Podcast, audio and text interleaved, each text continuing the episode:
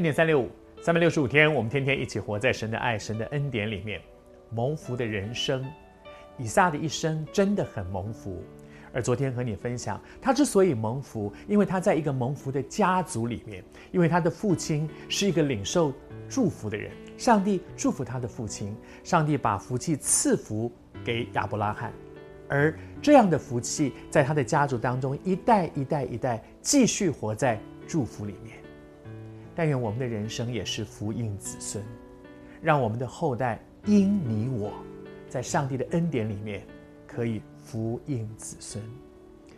蒙福不表示无风无浪，蒙福不表示我们的人生从此以后平步平步青云、一帆风顺，不会有任何的问题，不一定。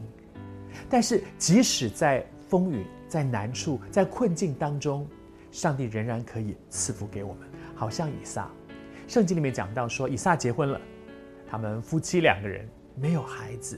圣经上说，以撒因为他的妻子不生育，他就为他的妻子祈求耶和华神，而上帝垂听了他的祷告，使得他的妻子利百加就怀了孕。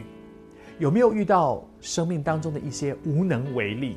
有啊，太太不生小孩不怀孕，他有什么办法？他有什么方法能够让他的太太就怀孕？这件事情是超过一个男人，一个做丈夫的人，他能够决定的。他没有办法决定这样的事，但是他知道他可以做一个决定，把他的问题带到神的面前来。他不是先寻求人的方法，他不是先寻求说那有没有什么秘方啊，有没有什么？诶，他先来到神的面前。圣经上说，他就为他的妻子所遇到的。他们夫妻两个人所遇到的这样的问题，太太不生育，他们把这样的问题带到神的面前来，祈求耶和华。这段圣经里面啊，他给我们一个很好的榜样，以撒可以继续活在祝福里，因为他懂得出事了先找神。小的时候我很喜欢唱一首诗歌，叫《先求告耶稣》。他说，在你的生命当中发生的每一件事情。